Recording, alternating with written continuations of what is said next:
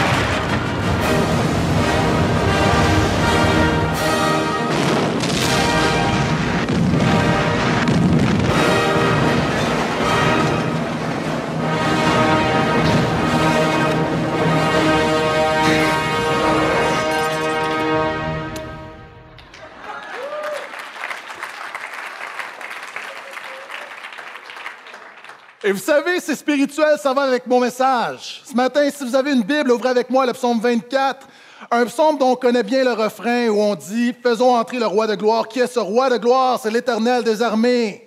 Maintenant, il faut comprendre que ce psaume-là est écrit par David et David est un homme de guerre. D'ailleurs, dans le plan de Dieu, David est celui qui a établi le royaume. Évidemment, on sait qu'avec la venue de Jésus, c'était pour euh, Dieu part du connu pour enseigner une vérité spirituelle. Donc, pour enseigner que le royaume de Dieu est véritablement spirituel. D'ailleurs, Jésus a dit que c'est les violents qui s'emparent du royaume des cieux. Ah, il y a toutes sortes de violences dans ce monde, mais Dieu nous appelle à être violents dans la foi, si tu comprends, dis Amen.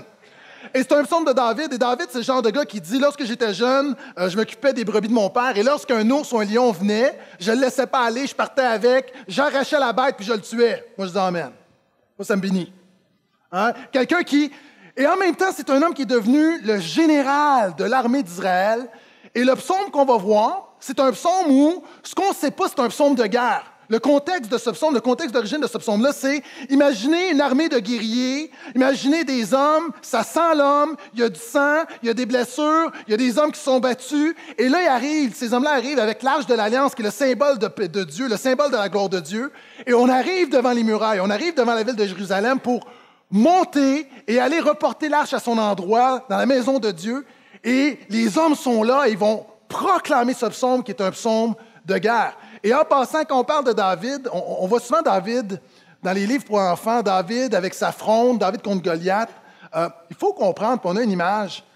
La fronde était l'arme des groupes tactiques de l'époque. La fronde, c'est pas un petit garçon avec son slingshot.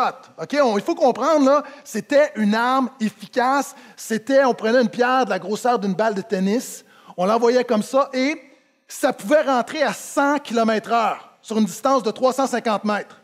Donc, enlevez de votre tête l'image du petit garçon, euh, c'est un ninja. David arrive, c'est un homme de guerre, et des années plus tard, alors qu'il est avec son armée, plusieurs guerriers qui sont là, des hommes qui ont fait des exploits, mais des hommes avant tout qui sont définis par leur foi en Dieu, ils reviennent du combat devant la muraille. On peut mettre l'image, s'il vous plaît. Et lorsque, avant d'entrer, avec le symbole de la gloire de Dieu, on peut mettre la prochaine image, s'il vous plaît. C'est le contexte du psaume 24, voici ce qu'ils vont dire. Ces hommes-là, imaginez d'un seul cœur, alors qu'ils déclarent, qu'ils chantent, c'est au Seigneur qu'appartient la terre avec tout ce qui s'y trouve, le monde avec tous ceux qui l'habitent, car c'est lui qui la fonde sur les mers et qui l'installe sur les fleuves.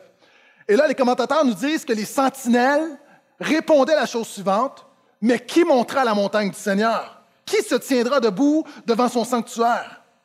Et les hommes, les guerriers répondaient à la porte, celui qui a les mains innocentes et le cœur pur, qui ne livre pas sa vie à l'illusion et qui ne jure pas pour tromper.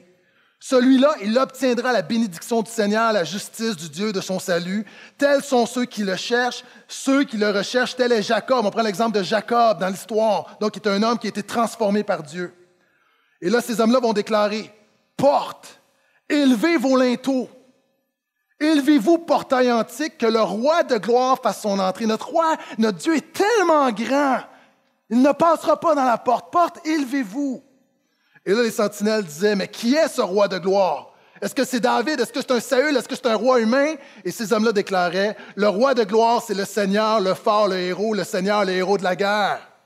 Et les sentinelles répondaient à nouveau. Pourquoi? Parce qu'on a besoin d'hommes convaincus. Êtes-vous certains? Qui est ce roi de gloire? Et là, encore une fois, on répétait, le Seigneur des armées, c'est lui, le roi de gloire. Et ce matin, j'aimerais parler justement d'être un homme, comment être un homme et un père à la gloire de Dieu? En fait, messieurs, j'aimerais réveiller votre cœur de guerrier. Euh, la Bible nous dit que les fils sont pour les pères comme les flèches dans la main d'un héros. La paternité est décrite dans la Bible comme étant une bataille. Un homme se bat pour sa maison. Est-ce que je peux entendre amène pour ça? Un homme bat, ici qu'il y a des batailles extérieures et des batailles intérieures. Et euh, la prochaine citation me vient d'un livre qui s'appelle Indomptable de Elridge. Euh, c'est Denis Morissette, que vous connaissez bien, qui m'a dit Ça, c'est le meilleur livre sur la masculinité que j'ai lu. Et voici ce qu'Elridge va dire. Dieu a créé l'homme. Donc, tous les gars dans ce lieu, écoutez-moi bien. Dieu a créé l'homme avec un cœur de guerrier pour défendre le bien, conquérir le mal et protéger le faible. Est-ce que je peux entendre amène, les gars? La réalité, euh, regardez des petits gars et vous allez comprendre quelque chose sur la masculinité. Souvent, en vieillissant, on se dompte. Et il y a une réalité, Dieu t'a créé pour combattre et pour lutter. Il y a un homme qui ne lutte pas, c'est un homme qui est amputé, qui lui manque quelque chose. Et euh, c'est intéressant parce que regardez les films de gars. Hein, je l'ai souvent dit, un film de filles, c'est pas compliqué. Tu un prince charmant, à un moment donné, ça va pas bien. Et là, il va manger des agendas en écoutant la télévision, puis il y a des Kleenex partout, puis ça finit qu'ils vont se marier. OK, c'est ça. Je vous dis, là, Hollywood nous apprend rien. Un film de gars, tu as les trois M. Pour avoir un film de gars, ça te prend une mission, ça te prend une madame, puis ça te prend un méchant. C'est clair. Ça te prend une mission, ça te prend une belle fille à défendre qui est faite Ah, je viens te sauver, ma belle, puis ça prend un méchant. Puis généralement, le méchant va kidnapper la madame. Puis la mission, c'est d'aller chercher le méchant pour délivrer la madame. Voyez, j'ai tout compris. Mais ça, ça révèle quelque chose sur le cœur de l'homme. Encore une fois, le mission, la madame et le méchant, il y a quelque chose dans le cœur. Et ce matin, les gars, je veux réveiller le guerrier en vous. Ce n'est pas pour rien que l'apôtre Paul dit à Timothée combat le bon combat de la foi. Combat les. Ah, tu dis ça à une femme, combat le bon combat de la foi. OK, Amen. Tu dis ça à un gars, c'est comme Wow! Les gars, est-ce que vous êtes là? Ça vient nous chercher dans les tripes. Combat le bon combat. Pourquoi? Parce que tu peux te battre, tu peux lutter, mais tu peux combattre la mauvaise guerre ou la mauvaise bataille. J'aimerais m'adresser, toujours en introduction, aux femmes qui sont ici. Peut-être que le papa n'est plus dans le décor, votre mari n'est plus là. Puis je veux que ce message, même si je m'adresse aux hommes, il y a des principes, des principes universels, je veux juste vous encourager parce que la Bible dit que Dieu est le père de la veuve et de l'orphelin. Aujourd'hui, on pourrait dire que Dieu prend soin de la maman monoparentale. Dieu prend soin de l'enfant qui ne voit plus son papa. La réalité, on célèbre les pères. Je crois qu'alors qu'on célèbre les pères, ultimement, on célèbre le Père éternel qui est là, qui prend soin de chacun d'entre nous. Je veux aussi dire à des, m'adresser à des gens qui ont perdu leur papa peut-être dernièrement. Puis pour vous, c'est un temps difficile, ou peut-être il y a plusieurs années, puis vous n'avez pas surmonté votre deuil. Puis il y a quelque chose à la fête des pères, ça ravive une douleur. Juste mentionner que dans ce lieu, il y a le Père éternel qui demeure à jamais avec vous. Dernièrement, à des hommes qui peut-être n'ont pas eu l'occasion, n'ont pas la capacité d'avoir des enfants, et vous êtes là et vous dites, il me semble qu'il me manque quelque chose. Écoutez-moi bien. Notre monde a besoin de pères, pas nécessairement de plus de pères biologiques, mais plus de pères spirituels. N'importe qui peut faire un enfant, ou à peu près. Ce n'est pas un problème. Être un géniteur, ce n'est pas être un père. il y a des hommes ici peut-être que tu n'as pas d'enfants. Mais l'apôtre Paul dit, il dit à l'Église, il dit, vous avez plusieurs enseignants, mais vous n'avez pas plusieurs pères. C'est-à-dire, il y a plein de monde qui peuvent vous conseiller, mais il y en a très peu comme moi qui sont là pour être un père spirituel pour vous. Moi, je te dis, écoute-moi ce matin, le Seigneur veut se servir de toi pour être un père spirituel dans ton entourage. Premièrement, premier principe, sois conscient de la bataille. Le psaume commence en disant, c'est au Seigneur qu'appartient la terre. Et la réalité, le diable veut faire en sorte qu'il y ait le moins, de, gens possible qui appartiennent au Seigneur. Est-ce qu'il y a des gens ce matin, tu peux dire, j'appartiens à Jésus? Maintenant, le rôle du diable, c'est d'enlever l'humanité sous la seigneurie de Jésus. Et le psaume commence en disant, justement, c'est une déclaration que nous, celui que nous servons, c'est le Seigneur, c'est l'Éternel. Et la première chose, il faut que tu sois conscient de la bataille. Il y a trop d'hommes qui ne sont pas conscients qu'une bataille se joue dans ton quotidien. Et pour te le démontrer, j'ai une vidéo pour toi et en contexte, c'est dans le film 300, c'est Léonidas qui, va leader les Spartiates. Et l'histoire nous dit qu'il y en avait 300 qui ont tenu tête à l'Empire perse. Et dans l'extrait qu'on va voir, c'est Léonidas qui arrive avec, les Spartes, avec les Spartiates. Il arrive devant d'autres soldats avec qui ils vont faire une alliance. Et ils sont que 300, les Spartes. Et la réalité, L'autre groupe va un peu les, regarder en leur dire Mais vous n'êtes pas beaucoup de soldats, alors que nous, on est des milliers. Donc, qu'est-ce que tu vas faire avec 300 Et Léonidas va leur faire réaliser qu'avec 300, tu peux aller beaucoup plus loin qu'avec des milliers. Vidéo. Daxos. En voilà une bonne surprise. Ce matin est plein de surprises, Léonidas. Ça trompé. Ils sont tout au plus quelques centaines. C'est ça la surprise. Silence C'est ça leur armée On a su que Sparte partait en campagne. On tenait à se joindre à vous. Si c'est du sang que vous voulez, vous pouvez vous joindre à nous. Tu n'as pris qu'une poignée d'hommes avec toi pour affronter Xerxès?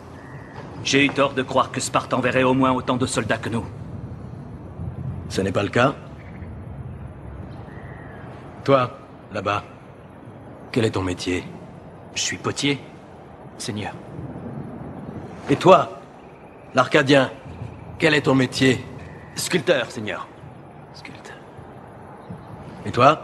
Je suis forgeron. Spartiate Quel est votre métier?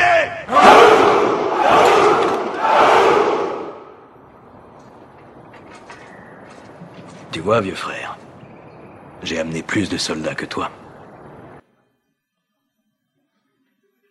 Ce n'est pas. Il y a des gars qui ont le goût d'applaudir. Gâtez-vous, les gars. Allez-y, allez-y, allez-y, allez-y.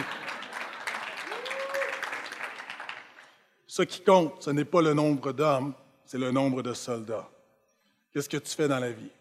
Toi, tu fais quoi? Certains pourraient dire Moi, je suis un mécanicien. Moi, je suis un fonctionnaire. Moi, je suis un policier. Moi, je suis un concierge. Moi, je suis un plombier. Moi, je suis un pasteur. Mais ce qui te définit, ce n'est pas ta job, c'est le fait que tu luttes pour Jésus. Je suis un croyant, je suis un chrétien, je suis né nouveau, je suis sauvé par grâce, je suis sauvé de l'enfer éternel. Et le premier principe, les gars, c'est d'être conscient de la bataille. La Bible dit qu'il y a un combat spirituel. La Bible dit que nous n'avons pas à lutter contre la chair et le sang, mais contre l'influence des esprits malins, contre les tactiques, les manœuvres du diable. Et c'est intéressant parce qu'Éphésiens 6 nous dit ça, mais le premier verset du chapitre 6 nous dit, nous parle des pères, parle des enfants, parle précédemment même de la relation dans le mariage. Donc, le principe est le suivant. En tant qu'homme, la Bible dit que l'homme est la tête du foyer. Qu'est-ce que ça veut dire? Est-ce que l'homme est supérieur? Non, loin de là. Est-ce que l'homme est plus intelligent? Non, loin de là. Est-ce que l'homme est plus compétent? Non, loin de là. Est-ce que l'homme est meilleur? Non, loin de là. C'est simplement que l'homme est redevable. Et si tu veux réaliser le plan que Dieu a pour ta vie, premièrement, sois conscient de la bataille qui t'entoure. Sois conscient des manœuvres du diable. D'ailleurs, c'est le premier péché. Adam était inconscient de la guerre spirituelle, de la bataille, des attaques du diable, alors que sa femme se faisait attaquer, alors que plus tard ses enfants Cain et Abel se font attaquer, alors que le nom du Seigneur se fait déshonorer. Adam est inconscient de la bataille qui se joue. Moi, je dis, Seigneur, rends-nous conscients de la bataille qui se joue dans nos maisons, dans nos quotidiens. Et la réalité, la Bible dit qu'il y a des influences puissantes spirituelles mauvaises. Vous savez que le combat spirituel, il y a deux extrêmes. Il y a des gens qui en parlent trop, puis il y a des gens qui en parlent pas assez. La réalité, je suis très conscient que mes enfants, que ma femme se font bombarder. Alors, moi, en tant que père, je veux protéger ma maison. Et la réalité, je sais très bien que notre monde véhicule toutes sortes de valeurs, qu'il y a un esprit de mort qui est là, alors que nous, on a des règles à la maison. Il n'y a rien qui rentre dans la maison de vulgaire, de violent ou de sexuel. Il y, a- des limites. Et au-delà de ça, on lutte. Pourquoi? Parce qu'on dit on veut la vie de Jésus. Et je sens en tant que père, je dois protéger ma maison. Mais la Bible dit prends les armes, mais je dois être conscient de ce qui se passe. Je dois être conscient de ce qui se passe dans le cœur de mes enfants. Est-ce que vous êtes là? J'ai vu un film avec ma femme. euh, et là, je sais qu'il y a des femmes, vous allez me juger. C'est une histoire d'un homme qui, toute sa famille se fait tuer par un méchant et décide d'aller à la poursuite du méchant. C'est un, film avec Mark Wahlberg, puis il va chercher le méchant. Puis à la fin, le méchant se fait coincer parce que tu as le bon avec tous ses amis qui l'entourent. Puis là, il y a un fusil. Puis là, vous dites, ouais, mais tu n'as pas dit quelque chose de violent? Oui, oui, mais ça, c'est pour mes enfants. OK, nous autres, on écoute de. OK? Mais il y a une réalité, euh, il y a une limite, OK? Puis là, on est là, puis là, il y a un fusil. Puis là, ma femme a dit, pourquoi est-ce qu'il ne tue pas?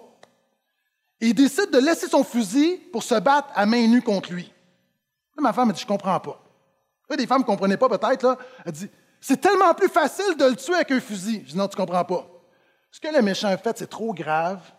La seule mort qu'il doit avoir, il faut qu'il meure, il faut qu'il le tue avec ses mains. Là, je sais que les femmes, vous me jugez, là. OK, est-ce que les hommes, vous, êtes, vous comprenez ce que je veux dire? Dites Amen, s'il vous plaît. Baquez-moi, les hommes. Puis là, je lui explique, je dis, non, non, tu comprends pas. Lui, là, c'est comme, il peut pas juste le tuer avec un fusil, il faut qu'il le tue avec ses mains, sinon ça marche pas. Elle dit, je comprends pas. C'est parce que une femme, c'est pour ça que tu comprends pas. Moi, moi, je comprends. Je, me mets à sa place, je comprends. Et la réalité, la Bible dit que les armes, en tant que croyants, que les armes avec lesquelles nous luttons ne sont pas charnelles, elles sont spirituelles pour renverser des forteresses. Et il y a des combats dans ta vie que tu ne pourras jamais gagner avec une arme terrestre. Et la seule chose qui va te faire gagner, c'est tes mains dans la prière, dans l'intercession, en invoquant la grâce de Dieu. Avouez que je me suis repris, hein? J'ai hâte de voir le lien spirituel. Deuxièmement, notre monde est en camp, est en guerre. Choisis ton camp. Quelqu'un a dit chaque homme a besoin d'une cause qui le dépasse. Chaque homme a besoin d'une cause qui le dépasse. Le problème de plusieurs, plusieurs hommes, pourquoi est-ce qu'on est malheureux, c'est qu'on vit pour de petites causes. Tu vis pour le quotidien. Tu as besoin d'avoir une cause qui te dépasse. Ultimement, chacun d'entre nous, on devrait avoir une cause pour laquelle on est prêt à vivre pour et mourir pour. Moi, la seule cause, et il y a plein de causes qui touchent mon cœur, mais la seule cause qui est assez grande pour mon énergie, pour ma passion, pour mon accomplissement, c'est la cause de Jésus. C'est la seule cause qu'ultimement je serais prête à mourir pour, parce que cette cause-là, Jésus-Christ est mort pour moi. Et il y a une réalité ici, tu dois choisir ton camp. Imaginez, les guerriers sont là, et alors qu'ils déclarent leur foi en Dieu, les sentinelles vont dire, mais qui va monter à la montagne du Seigneur? Qui va avoir la volonté, l'énergie, la passion et la foi de marcher jusqu'au bout pour se tenir devant le Seigneur? Alors qu'on voit souvent des films, puis on est motivé, puis on voit les héros aller jusqu'au bout, est-ce qu'on peut dire, je suivrai Jésus jusqu'au bout? Jusqu'au bout, je ne lâcherai pas, je serai persévérant. Mais ça commence en choisissant notre camp. Messieurs, as-tu choisi ton camp? Il y a une guerre, il n'y a pas de zone neutre. Jésus a dit, celui qui n'est pas avec moi est contre moi. Il n'y a pas ceux qui sont pour Jésus, ceux qui sont contre Jésus, puis ceux qui sont dans le milieu. La réalité, est-ce que tu es pour Jésus ou contre Jésus? Ne pas vivre pour Jésus, c'est prendre une décision contre Jésus. Et la réalité, quand tu réalises que Jésus est Dieu qui est mort pour toi, il est ressuscité, tout ce qu'il a fait, la seule réponse légitime à l'œuvre de Jésus, c'est de dire, je le suivrai, je choisis Jésus. Et messieurs les pères, savez-vous pourquoi est-ce que tu dois choisir ton camp? Parce qu'il y a des gens qui te regardent.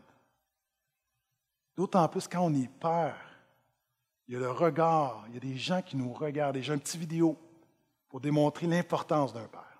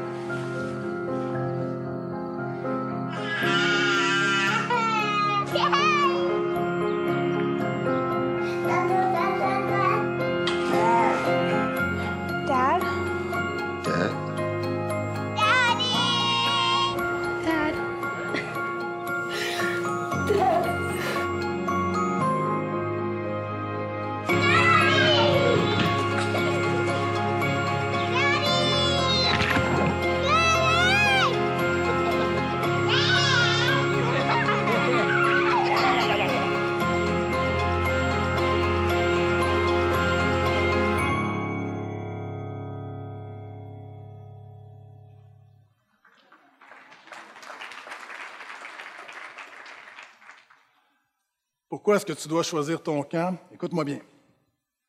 Tu enseignes ce que tu sais. Tu reproduis ce que tu es. Tu peux enseigner les valeurs que tu voudras. Tu peux enseigner les leçons que tu voudras. Ce qui va plus parler, c'est la manière que tu diriges ta vie. Tu peux parler de Jésus. Tu peux faire des prières. Mais ce que tu es parle plus fort que ce que tu dis.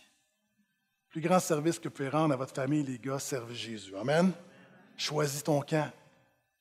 Et troisièmement, connais ton ennemi. Vous savez, dans, toutes les équipes sportives, il y a des équipes à temps plein qui examinent les matchs des autres équipes. C'est vrai au basket, c'est vrai au hockey. Dans la boxe, tu vois ton ennemi. Pourquoi tu as besoin de connaître ton ennemi? Et messieurs, savez-vous, c'est quoi notre pire ennemi? Le pire ennemi, ce qui peut faire le plus de ravages dans ta vie, dans ta maison, dans ta job, c'est le péché.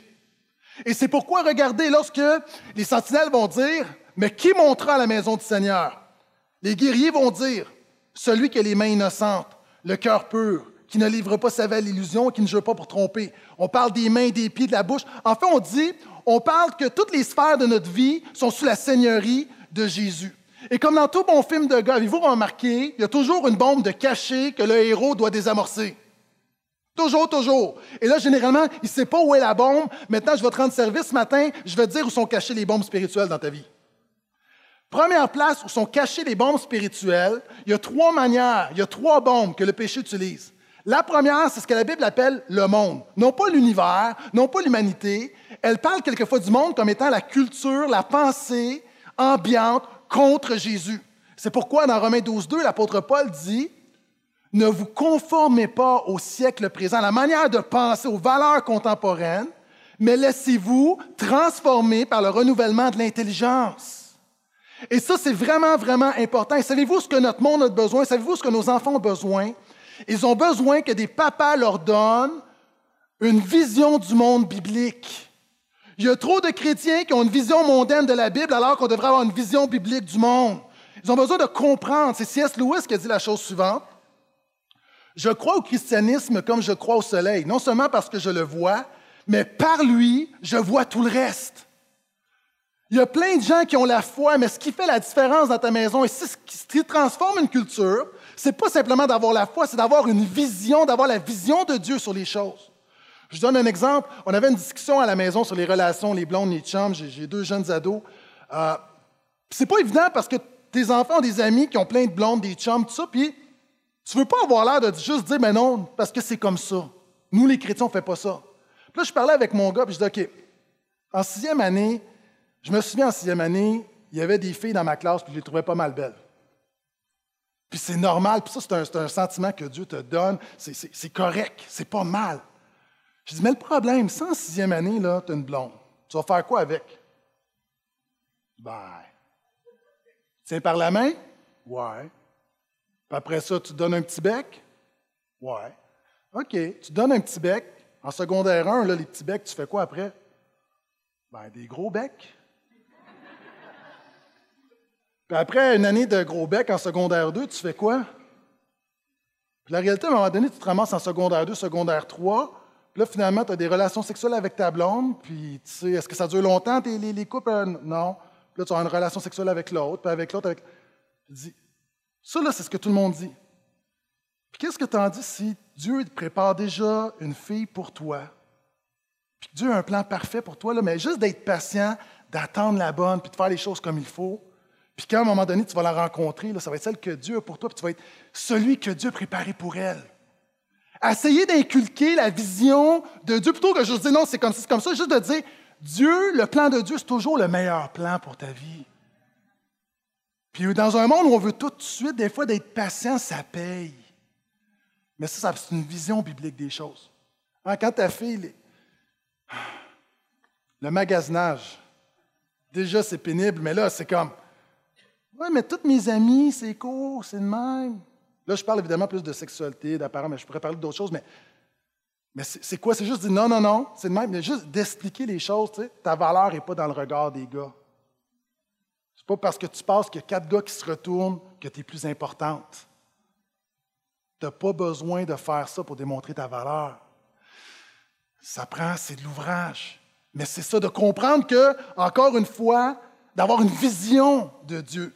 Deuxième bombe, c'est la chair. La plus grande des luttes n'est pas à l'extérieur, est à l'intérieur de toi. Avez-vous remarqué, OK, deux choses. Avez-vous remarqué, l'apôtre Paul dit que les œuvres de la chair sont manifestes? Qu'est-ce que ça veut dire?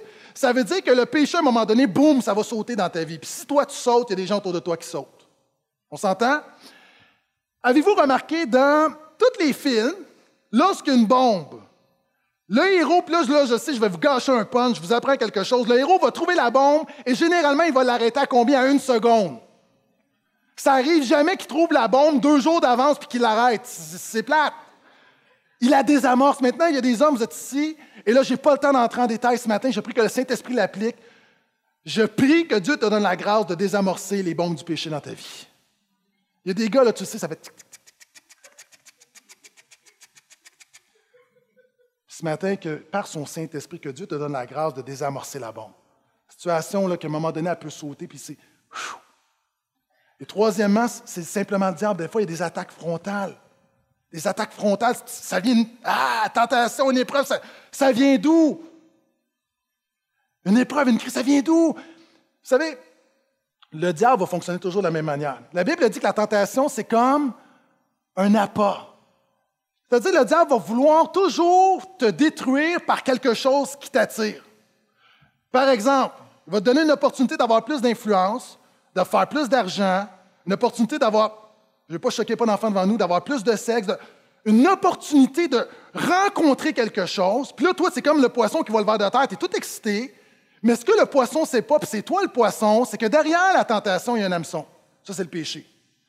Et la prochaine fois qu'il y a une opportunité devant toi, qu'il y a une situation, j'aimerais que tu vois l'image. Alors que tu vois le petit verre, tu vois la tentation, ça a l'air tellement agréable. Imagine le diable qui tient la canne à pêche puis qui veut t'amener dans la chaloupe. Vous voyez que j'étais à l'école longtemps, j'ai des illustrations profondes. Mais la réalité, c'est que le diable veut t'attaquer. Et c'est pourquoi connais ton ennemi. Et quatrièmement, établis ta stratégie. Vous savez, la stratégie, c'est important. Comment est-ce qu'on appelle ça une stratégie financière? On appelle ça un budget. Quand tu te maries, est-ce que tu te maries? J'étais un mariage d'un de mes amis. Quand tu te maries, est-ce que tu dis, bon, on se marie, puis on verra combien de temps ça t'offre? Tu as une stratégie. C'est quoi la stratégie dans les bons comme dans les mauvais jours? C'est la stratégie. La stratégie, c'est qu'on s'accroche jusqu'au bout par la grâce de Dieu. Euh, avec Pasteur Phil, là, tu seras pas content. Hein? Avec Pasteur Phil, la semaine passée, on a le Workout of the Day, le WOD. On est là, puis là, à un moment donné, c'est 50 minutes, puis il fallait courir, puis après ça, tu reviens, par exemple, tu fais 50 push-ups, puis tu cours, puis après ça, tu fais des pull-ups. Puis... Et là, là, moi, je suis un peu maniaque, puis là, j'ai établi une stratégie dans ma tête.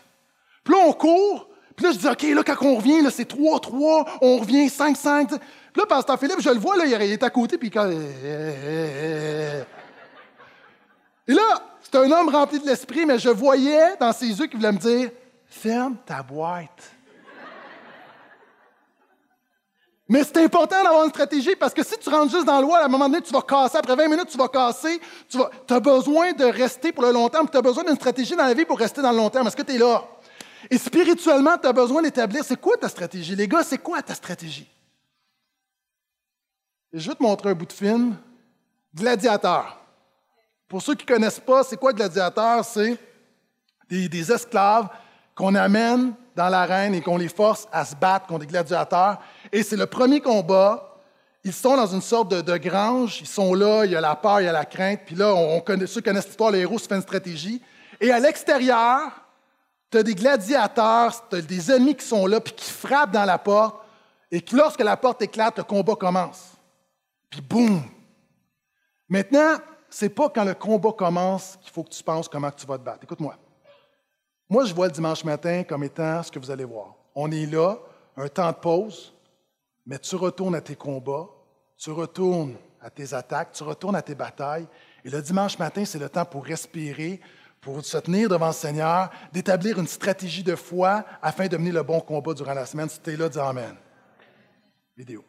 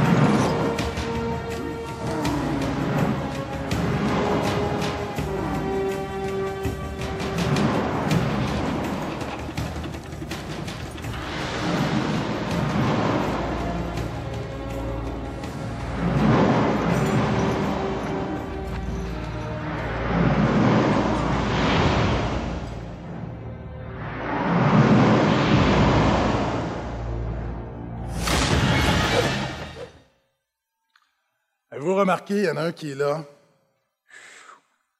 Parce que là, là, ça commence. Ça commence. C'est quoi ta stratégie? Écoute-moi bien. Ta sécurité n'est pas dans l'absence de danger. Elle est dans la présence de Jésus. Ta sécurité n'est pas dans l'absence de danger, n'est pas dans l'absence d'épreuves, elle n'est pas dans l'absence de maladie, elle n'est pas dans l'absence de coups durs, de coups bas. Ta sécurité n'est pas là-dedans. Pourquoi? Parce que notre vie ce monde présent est un monde dangereux, est un monde qui vit les conséquences du péché, et ta sécurité n'est pas dans l'absence de ces choses-là. Elle est dans la présence de Jésus. Il y a des gens que tu peux être plus en paix dans l'épreuve avec Jésus que dans le calme sans Jésus. C'est pour ça que ces, guerriers-là vont dire, ils disent, voici, ils parlent de ceux qui obtiennent la bénédiction du Seigneur, la justice du Dieu de leur salut. Tels sont ceux qui le, cherchent. Ils disent en fait, notre succès, notre stratégie, c'est de se confier dans le Seigneur. Notre stratégie, c'est de faire, appel à la grâce de Dieu qu'on ne mérite pas. Notre stratégie, c'est de crier à lui. Notre stratégie, c'est pas de se dire compétent, c'est pas d'essayer de, s'améliorer. Notre stratégie première, c'est de dire Seigneur, on te cherche, on te fait confiance. Il y a des gars, vous êtes ici, puis alors spirituellement, tu entends boum, boum, tu retournes à la maison, ça va céder. Tu sais qu'il y a quelque chose, il y a un combat, il y a une bataille. Puis moi, je veux juste que présentement, à ce moment, au nom de Jésus, que tu mettes ta foi, tu dis Seigneur, je veux te chercher, j'en appelle à ta grâce. C'est toi mon arme secrète, c'est toi ma stratégie. je continue. Ils vont dire Portez, élevez vos linteaux. Et là, les sentinelles vont dire Qui est ce roi de gloire? Ils vont répéter à nouveau. Et le cinquième principe, c'est persévère dans tes combats. Écoute-moi bien. Ces guerriers qui étaient là ont connu des échecs, ont connu des défaites, des blessures. Les hommes, la vie n'est pas toujours facile. Tout le monde ici, on a connu notre lot d'échecs. On a nos blessures. Il y en a des blessures qui ont cicatrisé. C'est des cicatrices. Il ne faut pas se surprendre. Pourquoi? Parce que c'est la guerre. C'est une bataille. Le mariage est une bataille. Élever tes enfants dans la, dans la foi, c'est une bataille. Suivre Jésus à chaque matin que je mets le pied à terre, c'est une bataille. Je m'excuse, il faut que je me batte pour suivre Jésus. Ça vient pas tout seul, c'est pas naturel, c'est pas facile. Il y a des meilleurs jours, mais il y a des jours où tu as le goût des fois de tout lâcher, mais tu te bats au nom de Jésus, te donne la grâce de marcher pour lui. Persévère. C'est pas parce que ce matin tu es dans la défaite, c'est pas parce que ce matin tu dis j'ai perdu une bataille, tu as peut-être perdu une bataille, mais nous connaissons celui qui a gagné la guerre, c'est Jésus.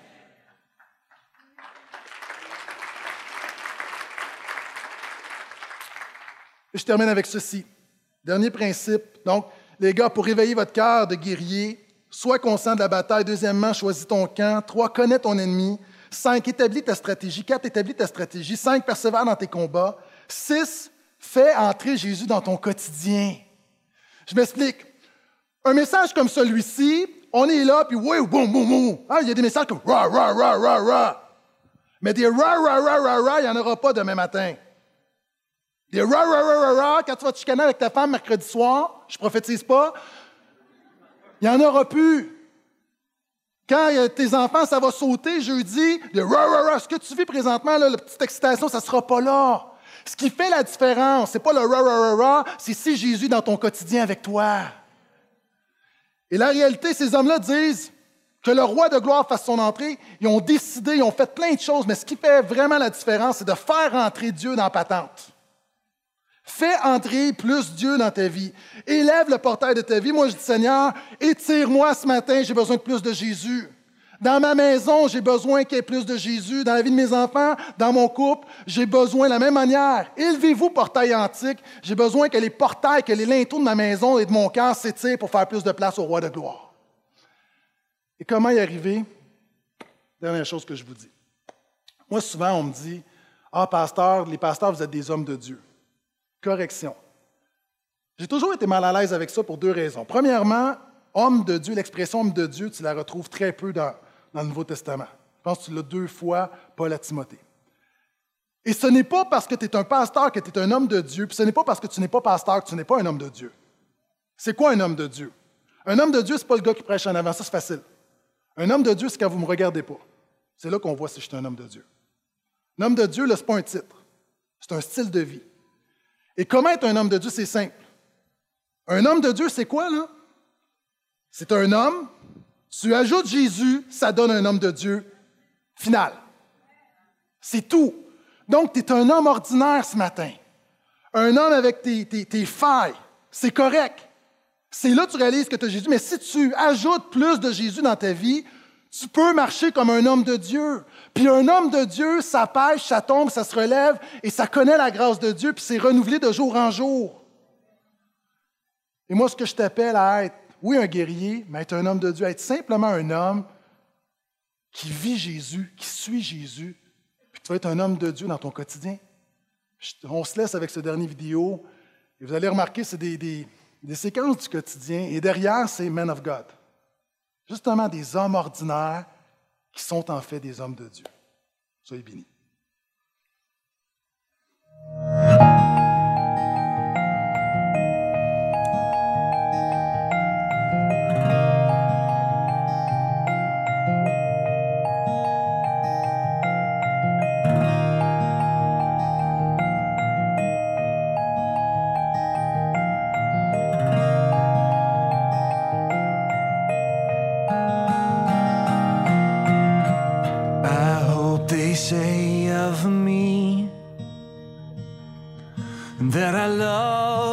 my children and wife.